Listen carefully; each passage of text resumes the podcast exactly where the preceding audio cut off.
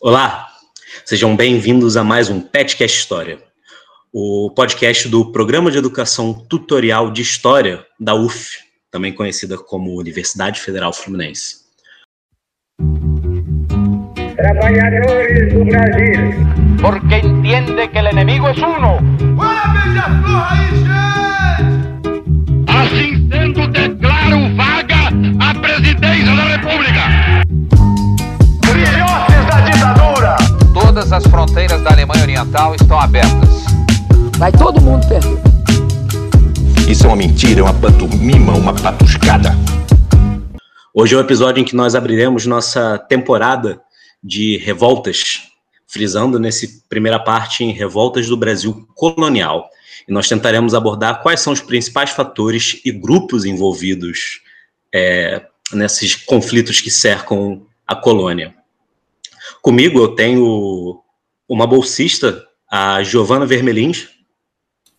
Oi, gente. É muito bom aqui estar mais um episódio, né? Apresentando. E é um prazer.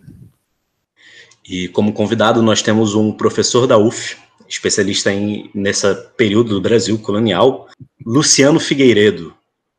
Por favor, se apresente. Oi, pessoal. Ó, é um grande prazer estar aqui conversando com vocês, Guilherme, Giovana e todos os outros, Caio e Maria Luísa.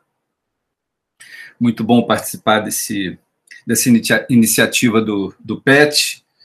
É, vocês já me, me, apresentaram, né? Eu me chamo Luciano Figueiredo, sou professor da UF do Instituto de História e venho já há, há alguns anos estudando os protestos e as rebeliões do Brasil colônia. É, fiz uma tese de doutorado já no final do século passado sobre o tema e desde então eu venho estudando e renovando minhas leituras e uh, minhas discussões em torno da contestação, da resistência e da conflitualidade na época uh, da formação né, da, da, do Brasil. Esse, uh, esses estudos todos, eles resultaram sempre, né, como a gente faz na universidade, resultaram em trabalhos acadêmicos, capítulos, livros, atividades em congressos, né, comunicações, palestras, mas resultaram também ou desaguaram também num, num, uh, num conjunto de iniciativas que chama uh, Impressões Rebeldes, que é um site que eu faço já há muitos anos, uh, distribuindo e, e tornando públicos vários documentos digitados e digitalizados relacionados relacionados esses documentos às, revoltas coloniais. tem uma linha do tempo nesse site de com mais de 200 revoltas que aconteceram aí entre 1500 e 1825, né, um, um, um, site feito com todo o carinho e a dedicação da UF, do Instituto de História, com bolsistas de iniciação científica, né, que são aqueles que é, deram todo, toda a energia e toda a contribuição para esse site, que é aberto, educacional, é público, e eu acho que todo mundo que gostar do assunto, quiser buscar material, quiser dar aula, quiser conhecer um pouquinho mais, vale a pena consultar. Sem falar nas redes sociais também, que é, é, nós mantemos, né, Twitter, Impressões Rebeldes, é, Facebook e Instagram também, arroba Impressões Rebeldes. Então, é um pouco da minha história e alguma coisa que eu uh, vá lembrando aí, quando a gente estiver conversando, Giovana e Guilherme, eu vou acrescentando. Mas obrigado pelo convite. A gente agradece a participação. Eu acho que para qualquer um que olha a história do Brasil, se pergunta sempre para que tantas revoltas, não é? Nós costumamos frisar principalmente no Brasil Império e no Brasil República, mas nós esquecemos que o Brasil Colônia ele tem uma das revoltas mais icônicas da história do Brasil. Mas nesse episódio a gente não vai mergulhar nelas especificamente. Isso será uma coisa mais para frente. A gente quer aqui tratar dos aspectos mais gerais. A gente quer tentar fornecer um panorama do Brasil colonial e das suas revoltas. Entender por que esse período gerou as revoltas específicas a ele, muito mais porque ele por si só é um período um tanto quanto amplo, sabe, de 1500 a 1822. São aí pelo menos três séculos de história com uma grande abrangência temporal. Então, nesse episódio, com a ajuda do, do professor Luciano Figueiredo, a gente vai tentar fixar quais são os principais fatores é, envolvidos, sejam ali populações, relações de poder, hierarquias e afins. Pois é, Guilherme. Então, para a gente começar esse episódio, é primeiro é importante lembrar e entender que a sociedade colonial ela era dinâmica e muito complexa. Ela não se resumia só a colonos e tinha muito, muitos outros agentes, segmentos sociais que coexistiam, que tinham interesses, muitas vezes antagônicos, e que compunham essa sociedade que vivia é, de uma forma dinâmica e se transformando ao longo do tempo. Como o Guilherme disse, foram três séculos de história que a gente trabalha aqui no, no Brasil colônia. Então, é, é claro que, que a sociedade ela se transforma, não dá para a gente comparar, né, em, em 1500, quando começou a colonização, às vésperas da independência, né. E é isso que a gente quer entender um pouco nesse episódio, entender é, como esses segmentos sociais se colocavam na, na sociedade, qual o papel que eles, é, que eles prestavam, e, e, também os interesses, que são é, a principal é, causa dos conflitos no, no final das contas, que são muitas vezes antagônicos entre segmentos ou até mesmo nos, nos mesmos segmentos. Por exemplo, a gente tinha os colonos e os agentes da metrópole que, que entravam também, que entravam em conflito por terem interesses opostos. Nós tínhamos os indígenas, os colonos, os colonos querendo escravizar os indígenas e os indígenas, em reação à escravidão, também promoveram revoltas. Nós temos a, a igreja na colônia que também tinha grande influência, através dos jesuítas e de outras ordens religiosas, com os colonos, principalmente na questão da, da escravidão indígena. E nós temos também uh, os escravos, é, escravizados africanos, com os senhores de engenho, com os colonos, que também são várias gamas de conflito, claro que não são só essas, mas é para exemplificar como a sociedade colonial era diversa, dinâmica e que os, os segmentos sociais interagiam entre si e a partir dessas interações, muitos conflitos geraram. E entender também que cada conflito, cada tipo de conflito é diferente, se deu de uma forma diferente, os, tanto nos protestos quanto nas reivindicações, na repressão, e que é, isso é muito mais complexo do que pode parecer e do que se, se estuda muito em relação às revoltas no período colonial. E é um pouco disso que a gente quer trazer aqui nesse primeiro episódio. É, então, Giovana, eu já vou encaminhando aqui para a primeira pergunta. É que a gente tem é, aí as grandes revoltas que marcam e vêm à cabeça da imaginação quando a gente fala de revolta colonial. Principalmente a revolta de Beckman, a Inconfidência Mineira, Guerra do Emboa, dos Emboabas e afins. A gente pode dizer que existiam diversas formas de resistir, de se organizar, de reivindicar e de contestar. Eu acho que seria interessante pedir o auxílio do professor aqui para a gente compreender a diferença dos tipos é, e entender essa série de futuros episódios que a gente vai analisar, falar um pouco das principais formas de resistência e conflito que, que existiram, sabe? O que as tornam comparáveis e o que as tornam diferenciáveis, sabe? O que é geral e o que é específico. Estou tentando aqui é, organizar um pouco essa toda essa complexidade que vocês apresentaram é, tão bem é, para tentar é, oferecer uma moldura geral sobre é, esses três séculos e pouco né, de história e é, essa variedade enorme de eh, diferentes tipos de resistências envolvendo diferentes grupos motivados por diferentes causas.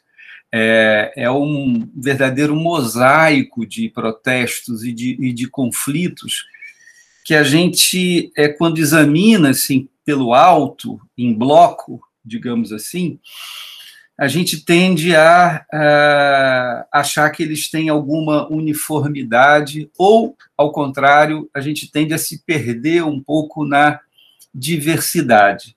Então, como exercício, é, toda vez que a gente analisa um processo histórico é, bem recortado, como esse nosso ponto de partida, rebelião ou revolta, é, é, é preciso que a gente, é, em primeiro lugar, pense é, nesse tipo de é, evento, nesse tipo de manifestação ou de movimento, é, de acordo com a, a, de acordo com a concepção da época em que ele ocorre. Esse é, esse é sempre o grande perigo de, de história, né? A gente gerar essa uma falsa familiaridade com as realidades do passado, que são realidades muito estranhas é, que a estranheza provoca afastamento e provoca dificuldade e nos leva, às vezes, intuitivamente a buscar, buscarmos né, contornar esse problema, é, facilitando a noção sobre o que é esse acontecimento no passado. Em outras palavras, a gente tende a achar que a revolta que acontecia na época colonial é igual às revoltas que acontecem hoje. A palavra é a mesma para reação, para movimento armado, para resistência. Está acontecendo agora em Mianmar, está acontecendo agora em vários lugares do mundo, né? protestos armados contra o poder, mas é, é só nisso que eles são semelhantes, né? porque é, a base para resistir e para é, se rebelar é, é completamente diferente ou muito diferente da que é, existe hoje nesses e em outros movimentos. É importante entender bem o que está acontecendo na época para que a gente não se perca muito nessa variedade aí de, de, de movimentos. Então, para a gente pensar um pouco esses três séculos, Uh, o, o, a gente pode fazer várias operações. Né? Uma delas é, é respeitar um pouco a regionalização uh, do Brasil, uh, ou da América Portuguesa, se vocês preferirem. Né? Cada área da América Portuguesa, ou cada região, eu não vou cair aqui nas capitanias, porque capitania é uma fronteira extremamente artificial, né? mas pensando em regiões, em áreas que têm uma certa unidade eh, na sua composição social, na sua atividade econômica. A gente pode pensar né, em áreas de fronteiras, como o Sul, como o Centro-Oeste, pode pensar em áreas uh, onde há, que também são de fronteiras, mas onde há uma presença da população indígena muito grande, como Maranhão, Pará e São Paulo. Pode pensar em áreas litorâneas, que são uh, áreas produtoras de gêneros uh, agrícolas e com uma farta é, utilização de mão de obra escravizada, como é o caso do Nordeste e regiões do Sudeste também. Enfim, pode pensar em regiões do interior uh, apoiadas em uh, produção extensiva, como é o caso dos sertões do Nordeste e do Centro-Oeste, e até do Sudeste e do Sul também, com produção do gado, e as zonas de mineração. Uh, esse é um apanhado assim, muito muito pouco exato, mas que descreve um pouco uh, diferentes unidades que estão relacionadas entre elas, é óbvio, mas que têm é, é, que tem, é, situações que são específicas, composições sociais específicas, formas de mobilidade social específicas, mas que partilham, aí que eu queria chegar, que partilham todas elas em diferente, em diferente as paisagens que cada uma tem, partilham certas coisas em comum, como a concepção do direito é, em relação à justiça, por exemplo, em relação a, a ao que uh, se deve prestar e atender em relação ao poder que governa. Esse tipo de é, relação tem a mesma tem o mesmo fundamento uh, indiferente ou independente da região para a qual a gente olhe. Né? Uh, agora, se a gente vai examinar, uh, uh, por exemplo, os grupos que não são os grupos de luso-brasileiros, né, os grupos, por exemplo, de escravizados, essas concepções do direito já são outras. Já são concepções que vão uh, moldar certas atitudes políticas que são específicas desse grupo, que tem a ver com a sua tradição, muitas vezes vinda né, da, da, das várias nações africanas né, que, que são é, violentamente é, é, é trazidas para cá através da, do processo da diáspora africana.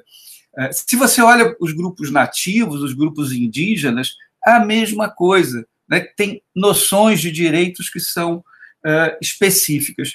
Então, eu estou querendo mostrar para vocês assim que as regiões guardam peculiaridades, é, os grupos sociais guardam peculiaridades, é, as concepções políticas é, desses grupos né, são diferenciadas, se a gente está falando de, de, de, pernambucano, ou se está falando, por exemplo, de de, dos tupinambás, você está falando, por exemplo, dos uh, grupos ou da, os grupos de escravizados Mina, por exemplo, né? É, cada um desses grupos vai ter a sua é, percepção sobre é, direitos, né? sobre os seus direitos e como vai lutar pelos seus uh, direitos. Agora, seria fácil ver as coisas assim se esses grupos estivessem isolados e eles não estão isolados. Né? Eles estão se misturando, uh, muitas vezes através de uma maneira violenta. Né? O cativeiro e a escravização é uma forma extremamente violenta de incorporação desses grupos de africanos e depois já dos que nascem aqui no, no, na América Portuguesa. Dos indígenas é a mesma coisa.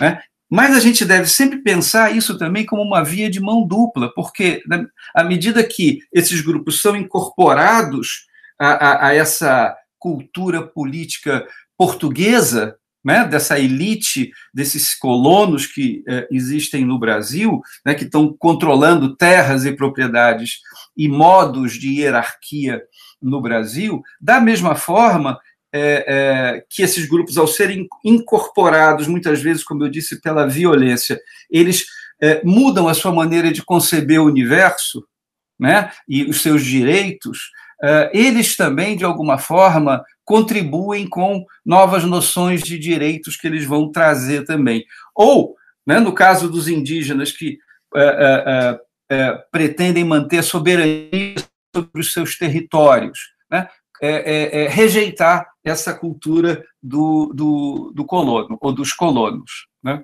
É, então, é muito.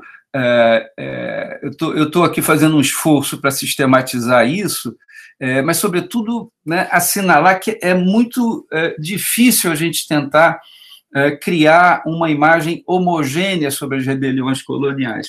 No entanto, o que é, foi criado pela tradição é, foi exatamente essa imagem homogênea, por exemplo, em torno da ideia dos movimentos nativistas. Né? Eu, eu, propositalmente fiz essa apresentação inicial, é, mas é, puxando um pouco para a complexidade desses processos, porque, do outro lado, o que está muito sedimentado no senso comum é a ideia de que as rebeliões do período colonial são rebeliões de, é, é, de, de, grupos né, que estariam, isso é a tradição uh, historiográfica que de alguma forma já vem sendo, já há muitos anos, né, muito revolvida, mas que ainda está presente no senso comum, né, sobre essa ideia do nativismo.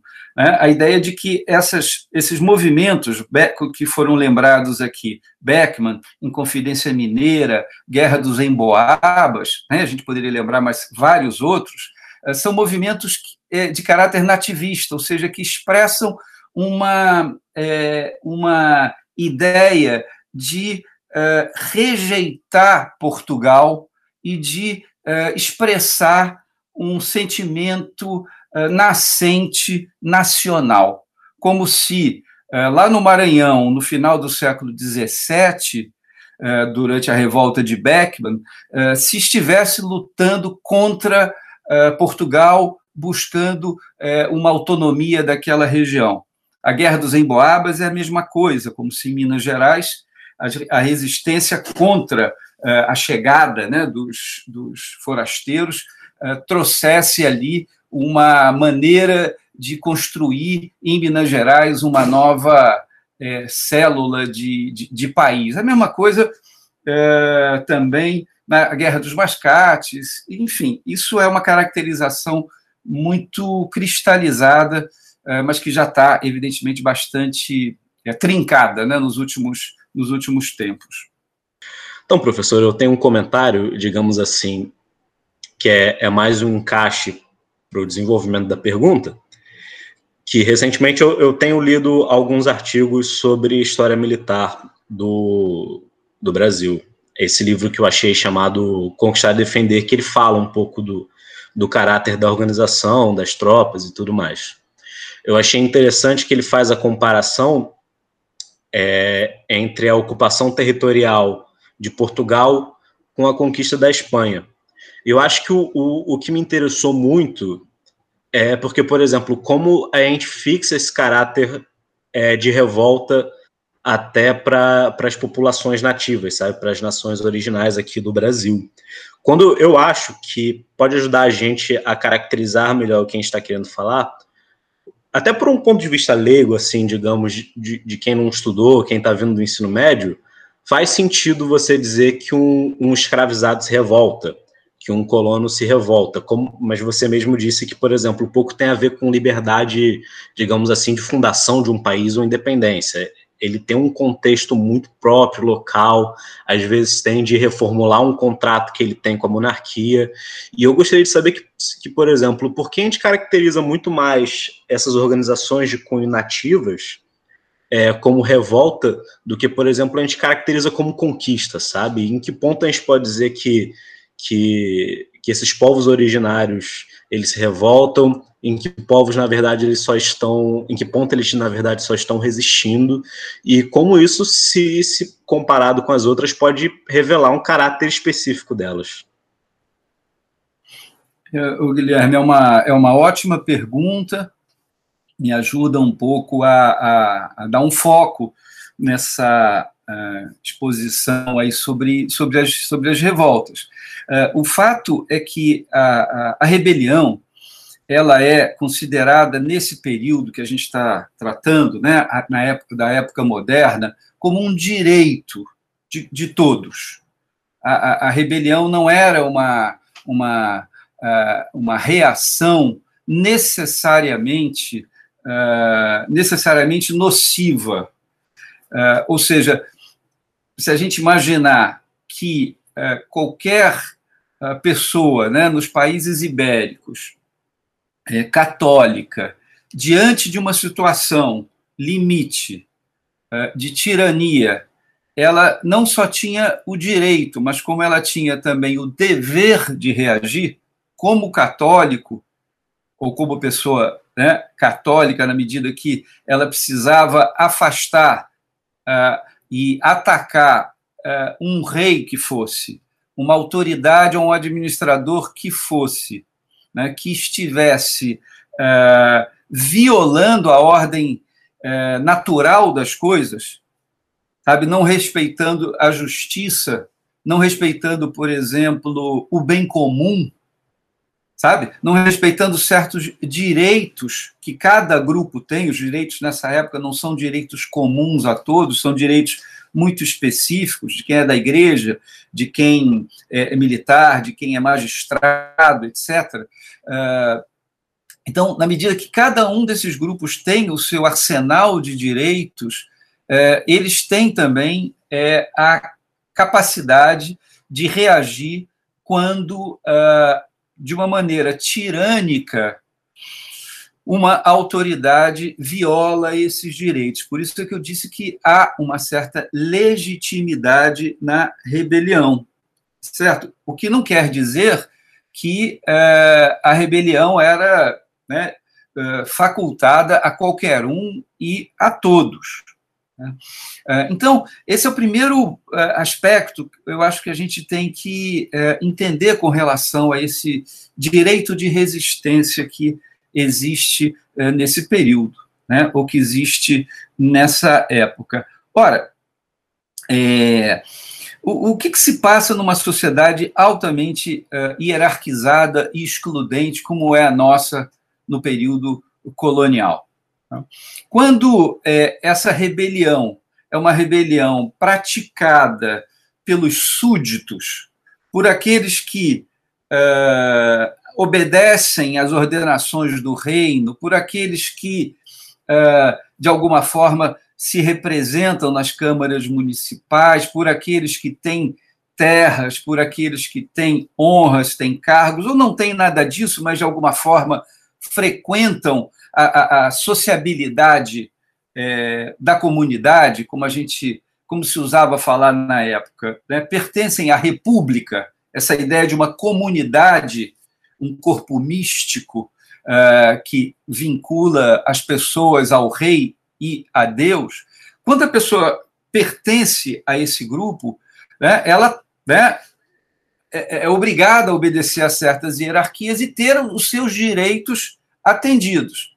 Né? Pode protestar, pode se rebelar se essa é, tirania ela se apresenta, né? seja sobre a forma, Giovana e Guilherme, seja sobre a forma de um imposto que ela não discutiu, seja sob a forma de um preço que ela não pode pagar no momento de dificuldade, seja a impossibilidade, por exemplo, de recrutar índios para escravidar, escravizar, uh, algum direito que ela considera tradicional, uh, ocupar as minas, por exemplo, e ela né, considera que esse direito tradicional foi violentado por uma autoridade. Então, esse tipo de, de, de rebelião é, esses grupos vão fazer o tempo todo e vão considerar legítimas. Né? E isso vai ser discutido permanentemente nesses três séculos e pouco. Mas a tua pergunta, é, Guilherme, é, é, coloca um elemento de dificuldade nisso, que é como a gente considera os grupos que não estão nesses, é, nessa república. Os índios, os escravizados, como é que a gente considera africanos, ou os, ou os índios escravizados também, ou os índios que vivem né, como é, é, índios, aspas, muitas aspas, bárbaros, né, é, nos, nos, seus territórios, sob a sua soberania, ou se a gente fala, por exemplo, dos aquilombados e amocambados em palmares ou isolados nas montanhas, como a gente caracteriza a rebelião desses grupos, né? Claro, a rebelião desses grupos não é considerada uma rebelião legítima por parte né, dos, dos é, que governam esse, essa colônia. Esses grupos não pertencem à República. Portanto, qualquer reação de resistência da parte deles vai merecer é, uma resposta violenta. Mas não é uma violência gratuita, é uma violência porque, numa sociedade hierarquizada como era essa nesse período, esses grupos não pertencem à sociedade. Eles não são é, classes, eles não são setores, eles são o outro, eles são a, aquele que não se incorporou à vida civil sabe? É, é, que partilham de uma religião, partilham né, do obedecimento e das regras é, de, de, de, de, comportamento, nem mínima, nem minimamente isso. Né? Não precisa ser um cortesão, mas que pelo menos conheça é, e obedeça às leis. Nada. Então, a resposta para eles é a resposta que se dá. Né? É o massacre, é, é, é, é a destruição. E é isso que vai, essa tensão que vai dificultar ou tornar, como eu já disse há pouco, mais complexa essa, essa interpretação das revoltas. A gente não pode é, simplificar é, a interpretação sobre as revoltas, achar que é tudo um bloco, as rebeliões coloniais. Não, não existe isso. Isso é forçar a mão, é pegar uma ideia de rebelião é, atual, contemporânea, e, trans, e, e transferir para uma comunidade que era toda dividida, ou era regionalmente dividida, ou era dividida porque socialmente ela estava muito fragmentada em corporações. Né, em corporações, às vezes, como eu disse, igreja, magistrados, é, trabalhadores e oficiais mecânicos, cada grupo desse tinha o seu direito. Né? E, e, e, a gente, quando olha as rebeliões na época colonial, a gente imagina né, uma é, uniformidade que não há. Como não há também uma uniformidade cronológica. Por quê? É, isso é importante quando a gente vê, por exemplo, nos livros, rebeliões coloniais e coloca junto, por exemplo, revolta, as revoltas, sei lá, de Beckman, os acho que foram citadas aqui, uh, em Boabas, uh, e coloca junto, por exemplo, das Inconfidências. Né? É, isso, isso é outro procedimento que é interessante, claro, porque uh, mostra que né, houve em várias épocas protestos e, e, revoltas. No caso da Inconfidência Mineira, né, houve um projeto de conspiração, não chegou a se concretizar, que ela foi abortada. É, a gente coloca tudo também junto. Quando o que vai levar as pessoas a resistirem é, até meados do século XVIII é uma concepção de mundo é, muito diferente, muito é exagero, mas diferente da concepção que vai fazer as pessoas resistirem no final do século XVIII, né? É, onde já há uma penetração de é, ideias sobre indivíduo, sabe? É, é a possibilidade do, das pessoas é, se pensarem mais distantes dos preceitos religiosos, né? É, é, tudo que o liberalismo político e também liberalismo econômico traz em termos de mudança na concepção é, de mundo. Então, as revoltas, é, numa época e numa outra época, são revoltas também que têm um caráter diferente. E, e voltando à tendência de simplificar, acaba sendo sempre uma tendência de é, perigosa de pensar que as revoltas acontecem né, no Brasil colônia, depois elas é, ganham uma radicalidade maior no final do século XVIII, com as inconfidências, e a partir daí o próximo passo é a independência. Essa relação é, de evolução que se estabelece entre as revoltas coloniais, né, como se elas fossem é, uma preparação para a independência que vai acontecer em 1822 também é muito complicada, porque é como você achar que os rebeldes lá no Maranhão, os, os, os irmãos Beckman, né, Manuel e Tomás Beckman, já estivessem ali pensando no que seria o grito do Ipiranga, ou procurando ali, sabe, buscar um, uma, uma autonomia uh, em relação a Portugal.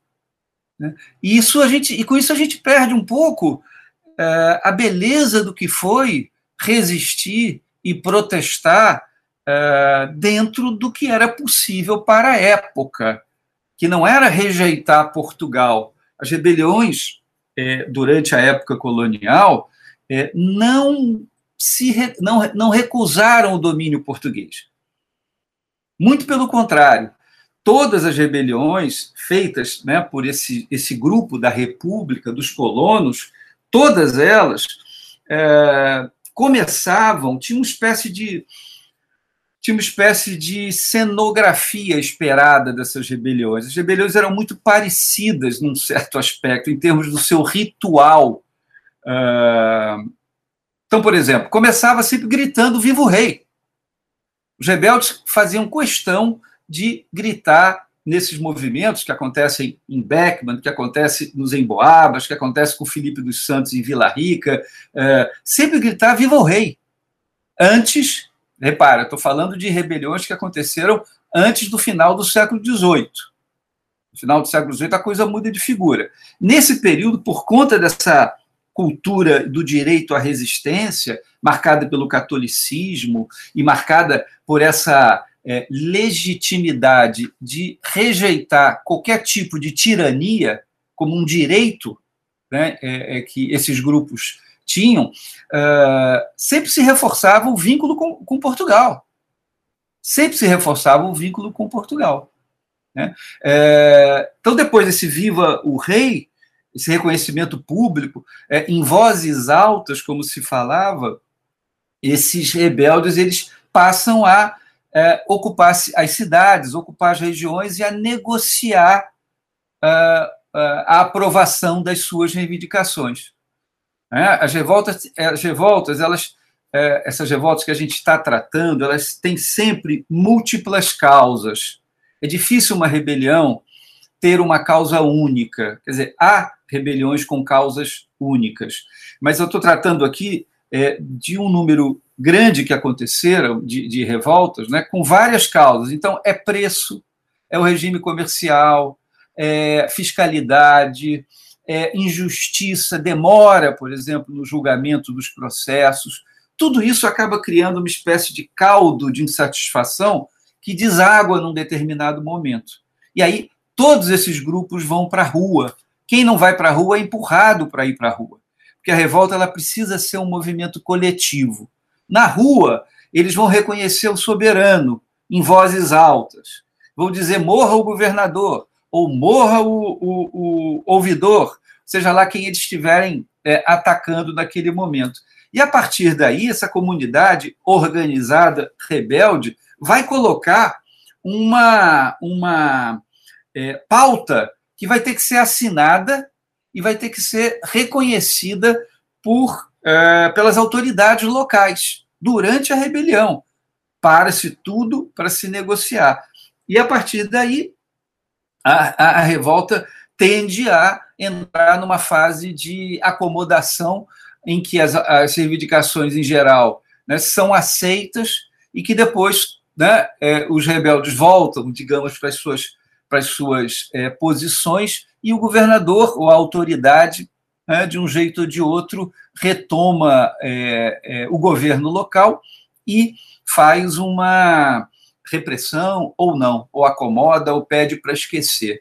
Nem todas as revoltas foram punidas com severa repressão, como a gente imagina. Mas reparem, eu estou desenhando aqui uma rebelião, digamos assim, desses uh, homens colonos, luso-brasileiros, uh, como Beckman, como Emboaba, como, enfim, como esses outros, como esse, esse, essas, esses movimentos políticos coloniais uh, mais tradicionais, né, que a gente uh, ouve falar mais. Agora, se a gente vai pensar nas revoltas dos outros grupos, né, uh, aí, primeiro a gente tem que, como o Guilherme né, é, é, chamou a atenção, a gente tem que pensar, a Giovana também falou um pouco isso no início, a gente tem que pensar até se o termo revolta é um termo adequado para tratar, por exemplo, da resistência dos escravizados. De uma maneira geral, eu não tenho dúvida que o termo é adequado, porque eles estão né, resistindo, eles estão rebelando, eles estão reagindo, buscando é, direitos. Agora, a noção de direitos que eles têm é completamente diferente da noção de direitos de, de, um, de um dono de terra que luta contra um governador, ou de um minerador que luta contra o governador porque o imposto é alto. Quando o escravizado luta por direito, às vezes ele não está lutando.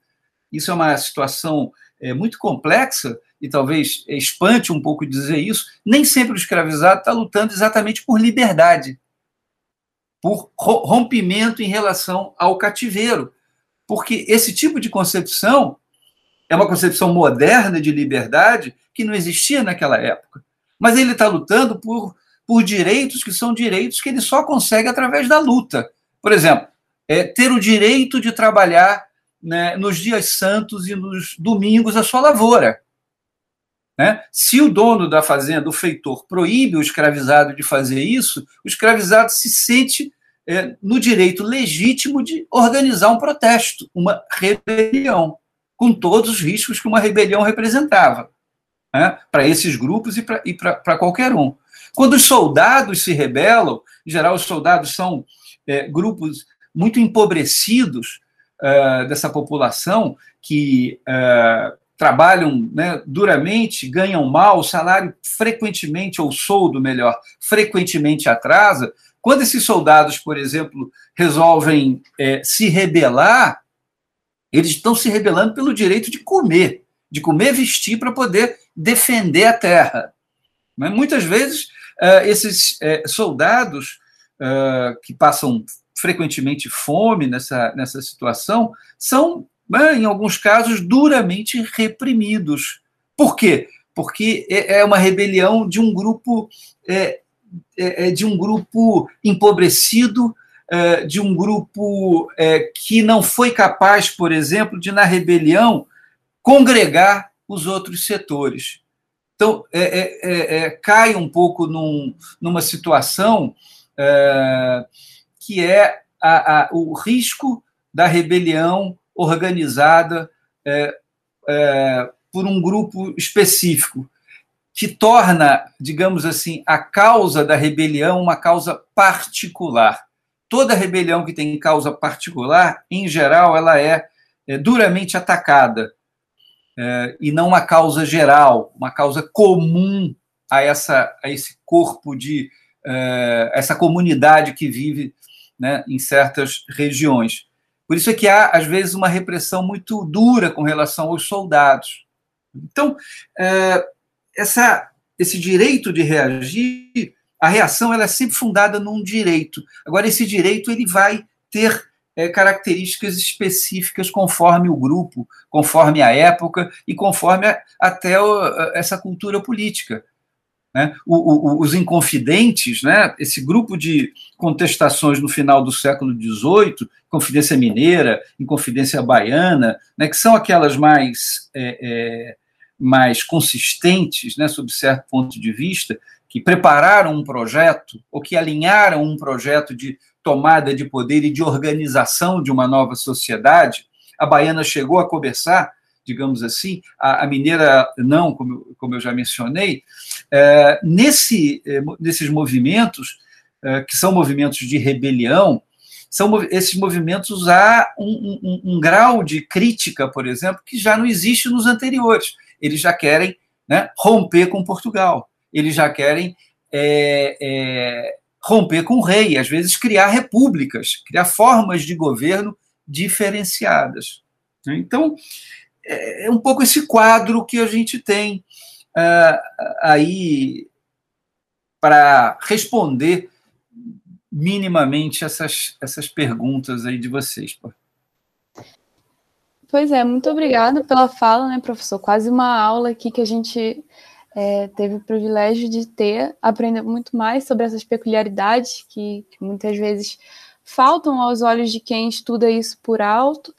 Mas é isso, então. Acho que as palavras-chave assim, desse episódio para a gente entender é a peculiaridade, a complexidade dessa sociedade colonial de, de um extenso período de tempo aí. É importante né, a gente sair desse, desse episódio entendendo que existiam vários fatores, existia é, a economia, a, os preceitos morais, a religião, que também variavam de região para região, foi o que o professor falou muito bem, não dá para a gente comparar é, os grandes senhores de engenho de Pernambuco com os bandeirantes aqui é, de São Paulo, não tem como a gente também pensar lá no centro-oeste, no norte, na, nas regiões fronteiriças do sul. É, é uma grande extensão territorial, é uma grande extensão de população, é, de nós tínhamos portugueses, nascidos aqui no Brasil, é, os nascidos no Brasil, magistrados, diversas camadas sociais, diversas classes sociais que não estavam isoladas, que estavam em constante, é, em constante contato, conflito, como a gente está tratando aqui, e é, cada, cada dinâmica entre esses grupos gerava esses conflitos que a gente vai tratar nessa série. Esse primeiro episódio foi uma, uma introdução para a gente entender justamente esse panorama geral, mas agora, a partir dos próximos episódios, a gente vai entrar justamente tratar de conflitos específicos. Então, a gente mencionou várias categorias sociais, né? Falamos de soldados, falamos sobre indígenas, escravizados, e é isso que a gente vai tentar abordar mais um pouquinho para frente. A gente vai trazer casos específicos aqui para comentar com vocês e falar sobre é, mais sobre como eram essas formas de resistência, como cada de cada peculiaridade, se a gente usou, é, se teve conflito armado, se eles utilizaram de invasão, queima de imóveis, se foi conspiração, enfim, a, a gama de, de maneiras de resistir eram muito extensas. A gente podia fazer uma série de dois anos aqui ficar falando sobre revolta que não ia acabar, a gente ia ter sempre uma, uma alguma espécie de resistência para falar, uma mais interessante que a outra, é uma pena que a gente não pode cobrir todas, mas a gente vai exatamente tentar dar uma palhinha sobre diversos tipos de revolta e é isso. É, queria agradecer muito a participação do Luciano, que topou aqui estar com a gente agradecer pelos comentários, pela disponibilidade. E agradecer também você, ouvinte, que ficou aqui com a gente até o final. Lembrar de seguir lá as redes sociais de Impressões Rebeldes, de acessar o site, que tem muita coisa para você que gostou desse tema de revoltas, documento, artigos, tem também uma linha do tempo muito completa. E é isso. Eu quero agradecer a vocês é, pelo convite, desejar maior sorte nessa série. Claro que eu sou super suspeito, porque é um tema que eu adoro e que eu acho que é o tema mais importante a ser discutido pela história. E, enfim, e é sempre um tema, claro, que provoca a gente diariamente, né? Porque cada dia mais a gente tem vontade e, e, e desejo de se rebelar, só não se rebela porque está todo mundo isolado, né? Mas é o que, é o que, é o que a situação às vezes uh, tem a sensação que às vezes essa situação tem nos provocado quase diariamente. Então, quero agradecer muito ao convite, desejar sorte, que vocês podem contar comigo para o que vocês precisarem. É, mais uma vez, pedir quem puder dar uma olhada no material do site Impressões é, Rebeldes. Em breve, a gente vai ter uma base de dados é, arrumando um pouco as informações sobre as revoltas coloniais. E é isso, pessoal. Gratidão. É, eu queria também agradecer ao professor Figueiredo pelo maravilhoso comentário. E eu queria convidar os nossos ouvintes a continuarem com a gente até o final dessa série. A gente tem umas surpresas preparadas para vocês.